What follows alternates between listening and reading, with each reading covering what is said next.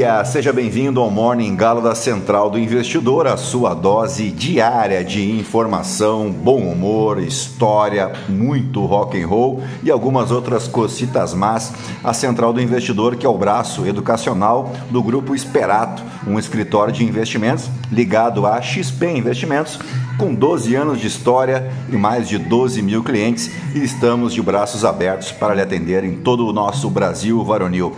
Acesse aí esperatoinvestimentos.com.br, Esperato com X e P, X de, de XP, né? Venha conhecer o nosso trabalho. Eu sou o Felipe Teixeira, sou assessor de investimentos.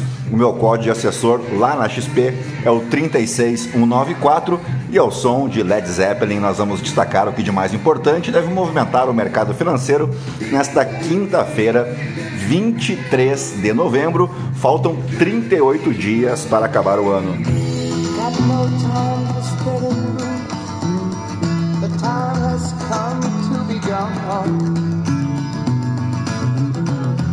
Though health we drank a thousand times, it's time to ramble on.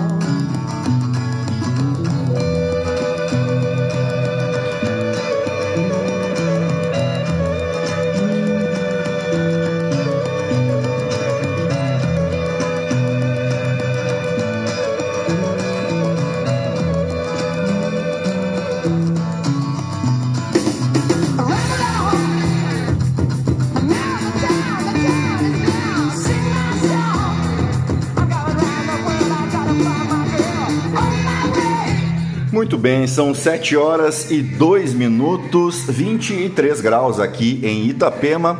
Hoje é um dia muito importante, é o dia do combate ao câncer infantil aqui no Brasil. O câncer infantil corresponde a um grupo de várias doenças que têm em comum a proliferação descontrolada de células anormais, né, que pode ocorrer em qualquer local do organismo. Os tumores mais frequentes na infância e na adolescência são a leucemia, que afeta os glóbulos brancos, e também o sistema um outro tipo né, de tumor uh, frequente na infância e adolescência, os que atingem o sistema nervoso central e os linfomas, né, o sistema linfático. Também acometem crianças e adolescentes o neuroblastoma, que é o tumor de células do sistema nervoso periférico, e o tumor de Wilms ou Wilms, que é um tipo de tumor renal. Também a retinoblastoma, que afeta a retina, né, o fundo dos olhos, o tumor germinativo das células que vão dar origem aos ovários ou aos testículos, o osteosarcoma, que é um tumor ósseo, e os sarcomas, que são tumores de partes moles. Assim como em países desenvolvidos, no Brasil, o câncer já representa a primeira causa de morte, cerca de 8% do total, Uh, entre crianças e adolescentes de 1 a 19 anos. Estima-se que ocorrerão cerca de 12.600 casos novos de câncer em crianças e adolescentes no Brasil só neste ano de 2023. Nas últimas quatro décadas, o progresso do tratamento do câncer na infância e na adolescência foi extremamente significativo. Hoje, em torno de 80% das crianças e adolescentes acometidos de câncer podem ser curados. 80%. Claro que, se diagnosticados precocemente e tratados em centros especializados. A maioria deles terá uma boa qualidade de vida após o tratamento. Então, para você que é papai, que é mamãe, lembre-se que a prevenção é o melhor remédio, tá legal? Eu sei que não é um assunto legal para a gente falar assim tão cedinho da manhã, mas é um assunto necessário e é um dia muito importante. Se a gente conseguir tratar uma criança que seja, um adolescente que seja, através desse morning call aqui, uh, puxa vida, né? Já valeu e muito a pena.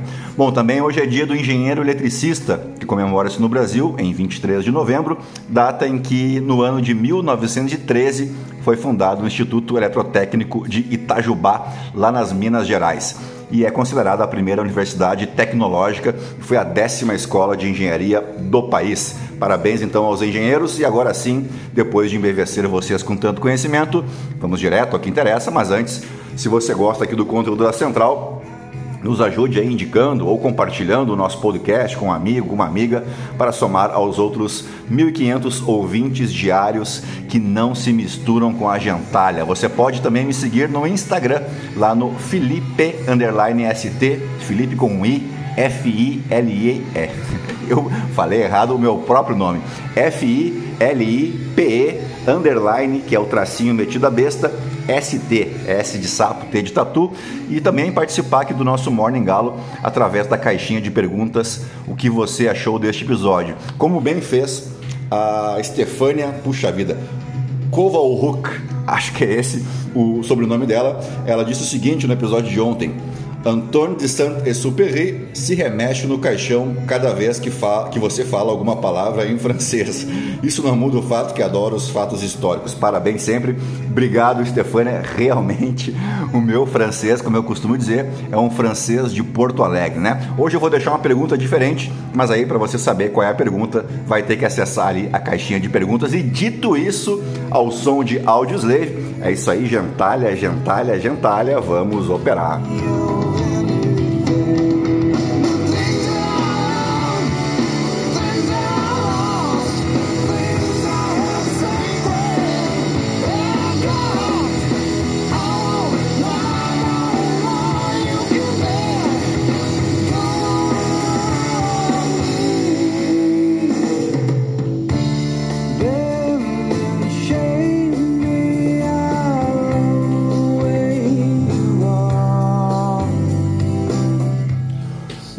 Bolsas asiáticas tiveram uma quinta-feira de ganhos, enquanto os futuros em Wall Street e os recém-abertos mercados na Europa operam muito próximos da estabilidade, uma vez que os recentes índices de atividade econômica mostraram que uma recessão na zona do euro parece cada vez mais provável. O índice de gerente de compras da S&P Global voltou a contrair em novembro, atingindo 47,1 pontos embora seja um aumento maior do que o previsto pelos economistas, marca o sexto mês consecutivo abaixo dos 50 pontos, que indicam expansão econômica. Né? A leitura do PMI caiu inesperadamente na França, ao mesmo tempo em que subiu mais do que o esperado pelos analistas na Alemanha. Não há negociação nesta quinta-feira nos Estados Unidos devido ao feriado de ação de graças, né, que você já viu várias vezes aí nos filmes de Hollywood. Pois é, é hoje aquele almoço lá né, em família e tudo mais, né, para cortar o peru, aquelas coisas todas. Bom, vamos adiante. Entre as commodities, o petróleo bruto vai prolongar, prolongando as suas perdas, melhor dizendo, uma vez que a discórdia dentro da OPEP+, forçou o grupo a adiar a sua próxima reunião, que estava sendo agendada já era agendada né, para esse final de semana, reprimindo assim as especulações de novos cortes na produção por parte da aliança que é liderada pela Arábia Saudita. Na Ásia, as ações e títulos da Country Garden Holdings subiram em Hong Kong após a notícia de que Pequim incluiu a construtora numa lista preliminar de 50 promotores elegíveis para apoio financeiro.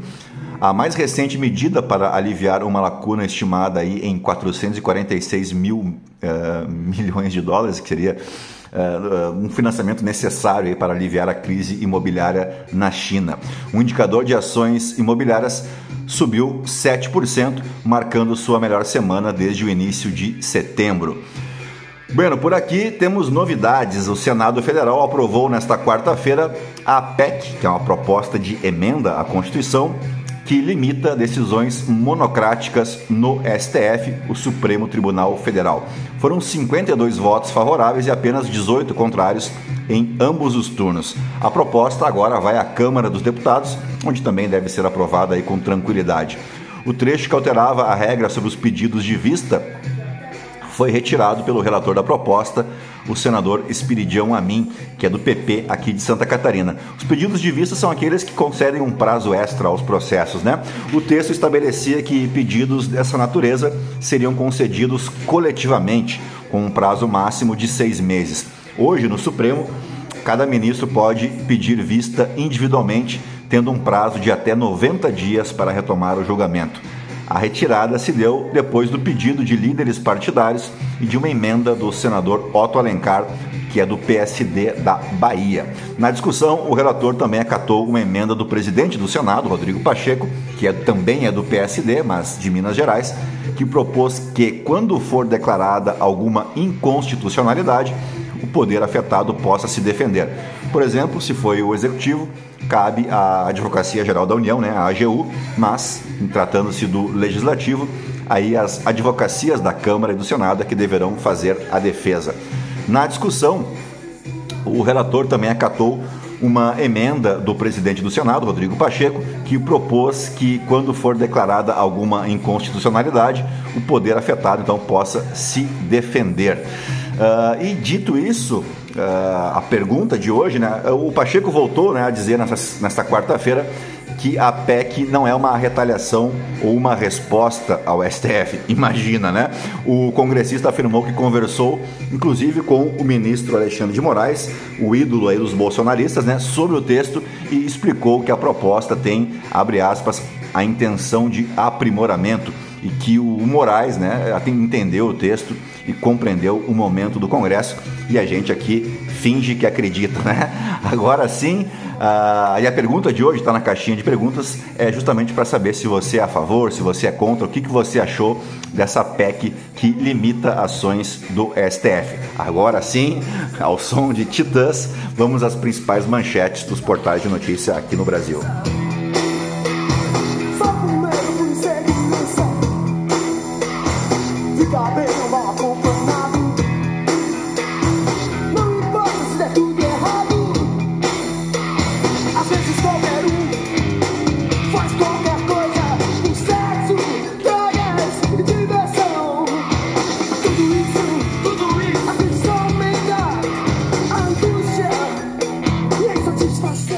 Muito bem, vamos em frente. Começamos pelo Estadão. Só se fala em outra coisa, né? Senado impõe limites à STF.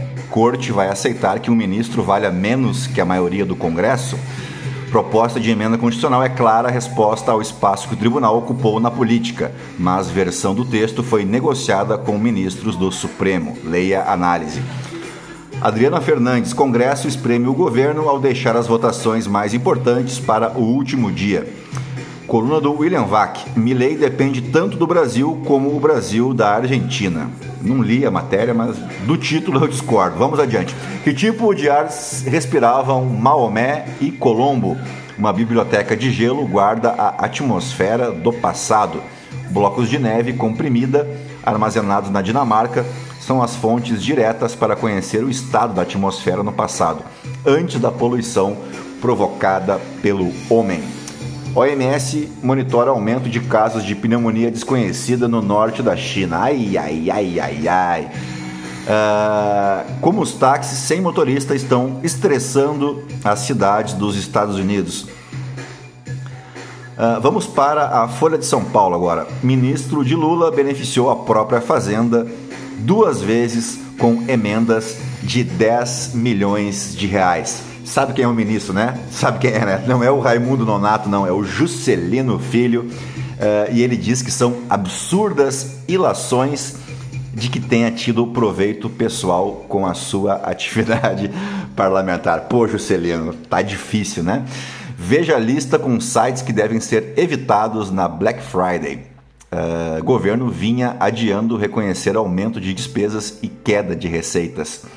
Satisfação pós-votação. Senadores da oposição comemoram a aprovação da PEC que afeta decisões do Supremo Tribunal Federal. Tá aqui eles dando risada, vibrando, dando soco no ar e tudo mais. E sabe quem é que tá aqui vibrando pra caramba? Ele, o Flávio Chocolate, né? o Flávio Bolsonaro, que teve os seus processos arquivados no mesmo STF, aqueles processos da rachadinha que a gente já vai falar em, seguida, porque tem uma notícia aqui que vai surpreender um total de zero pessoas. Mas vamos adiante. PEC aprovada no Senado é um dos focos de conflito entre STF e Congresso. Entenda em cinco pontos. Coreia do Norte abandona acordo militar e promete aumentar armas na fronteira.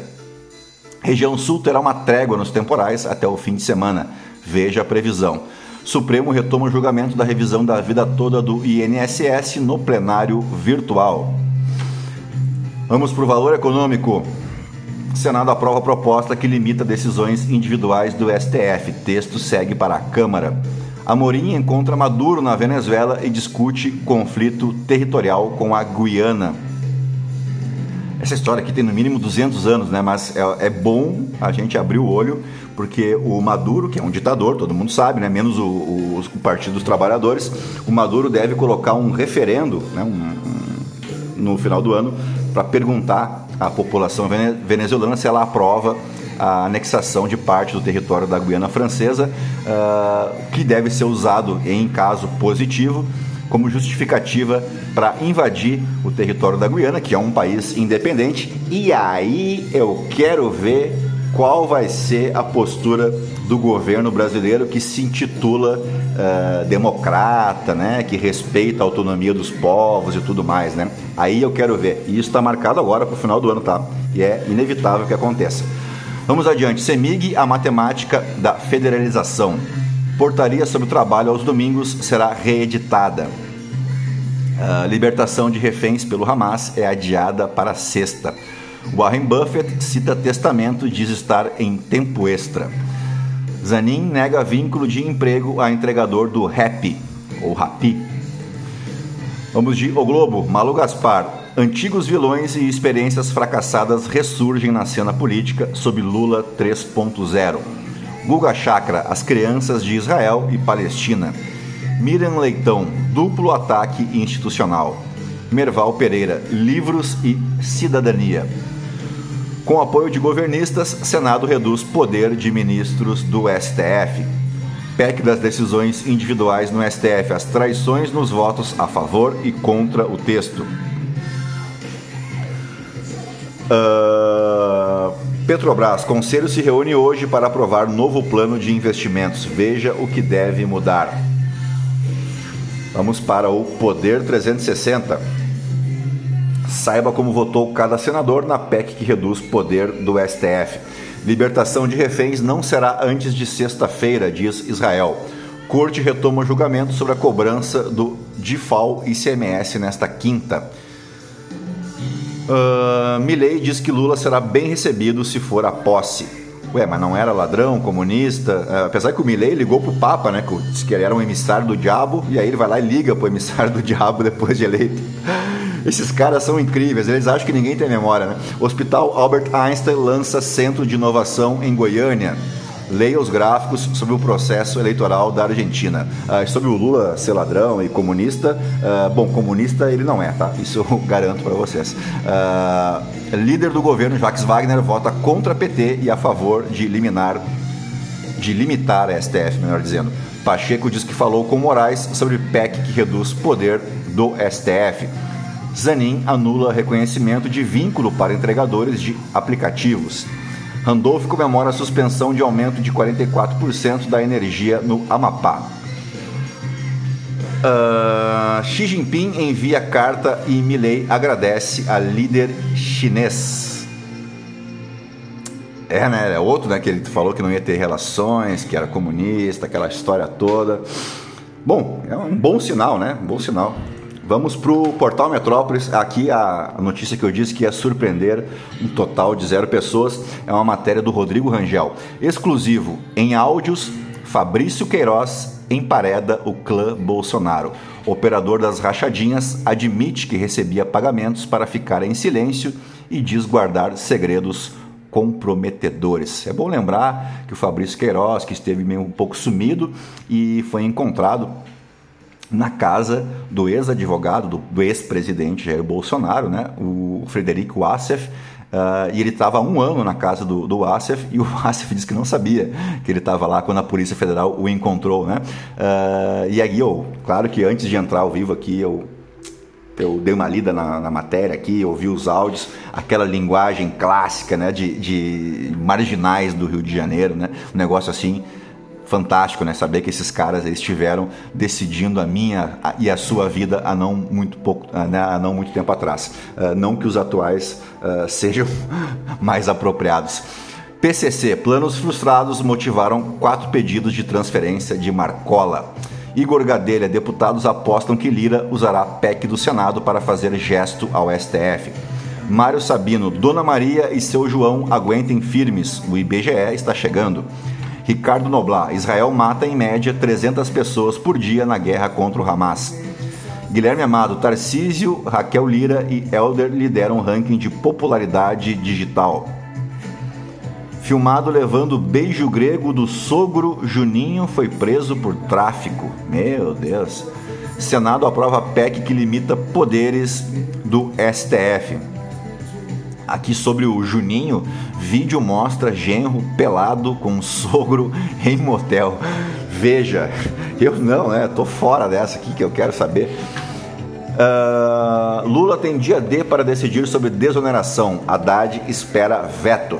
Bom, vamos para o aniversariante do dia, os aniversariantes do dia. Não, vai ser só, só um hoje. O 23 de novembro marca o nascimento de Joãozinho 30, cujo nome de nascimento era João Clemente Jorge 30. Era 30 mesmo. Foi um renomado carnavalesco, né? E conhecido pelo seu trabalho marcante nos desfiles de escola de samba, uh, especialmente o Carnaval do Rio de Janeiro, que bem sabemos é financiado pelo tráfico de drogas, pelo jogo do bicho, toda aquela história, né? Bom, ele nasceu em São Luís, do Maranhão, em um 23 de dezembro de 1933 e faleceu também em dezembro, em um 17 de dezembro de 2011. Ele ficou famoso pelas suas inovações e pela ousadia nos desfiles das escolas de samba, né? desafiando convenções e introduzindo elementos, uh, vamos chamar assim, de extravagantes e provocativos. Né? Alguns dos seus desfiles mais memoráveis foram realizados na escola de samba Beija-Flor de Nilópolis, onde ele se destacou como carnavalesco. Além da sua contribuição, ele também teve experiência na política. Foi prefeito de São Luís, a sua cidade natal, entre 1986 e 1989. Vamos para os fatos históricos em um 23 de novembro de 1891, acontecia a primeira revolta da Armada, quando o almirante Custódio de Melo ameaçou bombardear a cidade do Rio de Janeiro, forçando a renúncia do presidente do Brasil, o primeiro da nossa fase republicana, né, o Deodoro da Fonseca, e o seu vice, Floriano Peixoto, tornava-se então o segundo presidente da República. Essa revolta foi protagonizada por setores da Marinha Brasileira. Eu falei nessa semana sobre a revolta da Chibata, né? E aqui está mais um evento que envolve a Marinha Brasileira. A mesma Marinha, diga-se de passagem, que no ano passado, isso de acordo com o Coronel Cid, né? Que o, o, o chefe da Marinha teria sido o único a concordar com um possível golpe de Estado, né, uma intervenção militar aqui no Brasil, isso em 2022, né, para deixar bem claro. Uh, contra o. Então vamos lá, essa revolta foi protagonizada pela Marinha Brasileira uh, contra o governo do Floriano Peixoto, que havia assumido então como vice durante a chamada República Velha. O que acontece é que, pela Constituição da época, o Deodoro da Fonseca já havia cumprido mais da metade do seu mandato, portanto, pelo que rezava a Constituição, deveriam ser uh, convocadas novas eleições para presidente. O Floriano não quis saber da Constituição, porque militar tem uma certa dificuldade em cumpri-la, né? E aí ele se uh, autoproclamou presidente da República. A revolta então foi desencadeada em meio a um cenário de instabilidade política e social. A proclamação da República em 1889 havia resultado em uma mudança significativa na estrutura política do Brasil, com a deposição do Dom Pedro II e a instauração de um governo republicano. No entanto, a transição para a República foi para lá de tumultuada e não podia, né, não podia ser diferente. Estamos falando do Brasil, né?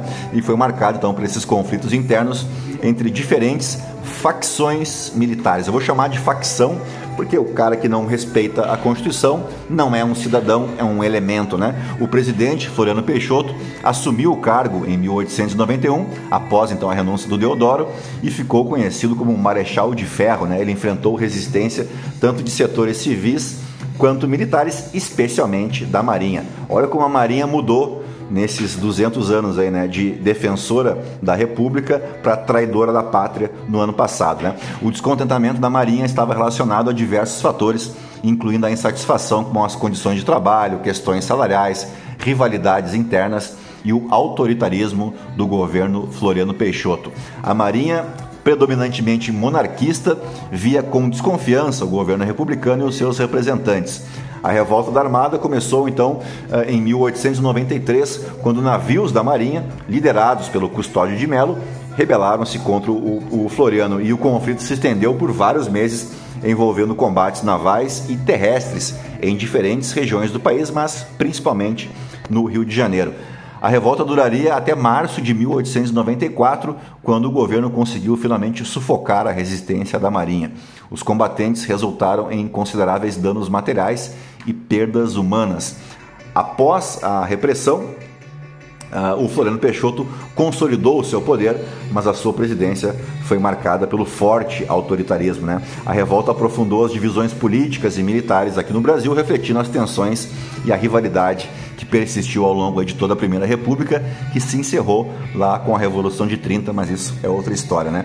Vamos falar de um papel importante aqui da cidade de Florianópolis. Né? Ela teve um papel estratégico durante a revolta da Armada e tem uma fortaleza que é bem pertinho aqui da minha casa, dá uns 50 quilômetros, a fortaleza de Anhatomirim, localizada na região ali de Celso Ramos, que foi um palco de importantes acontecimentos durante esse conflito.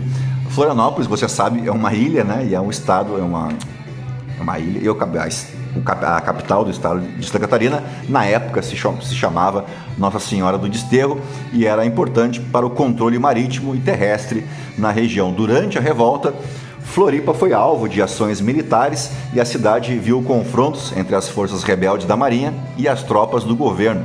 Esses confrontos incluíram tanto operações navais quanto terrestres.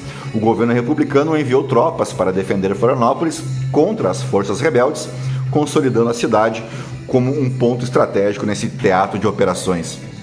A fortaleza de Anhatomirim, localizada então nessa ilha que eu já mencionei, né, do mesmo nome, eh, que é, fica em frente a Florianópolis, é uma antiga fortificação que remonta então ao período colonial e durante a revolta da Armada, essa fortaleza desempenhou então um papel muito importante e é possível visitá-la até hoje, tá? E é baratíssima a visita lá, dá para pegar um barco em Celso Ramos em 10 minutos você está lá é mantida ainda pela Marinha.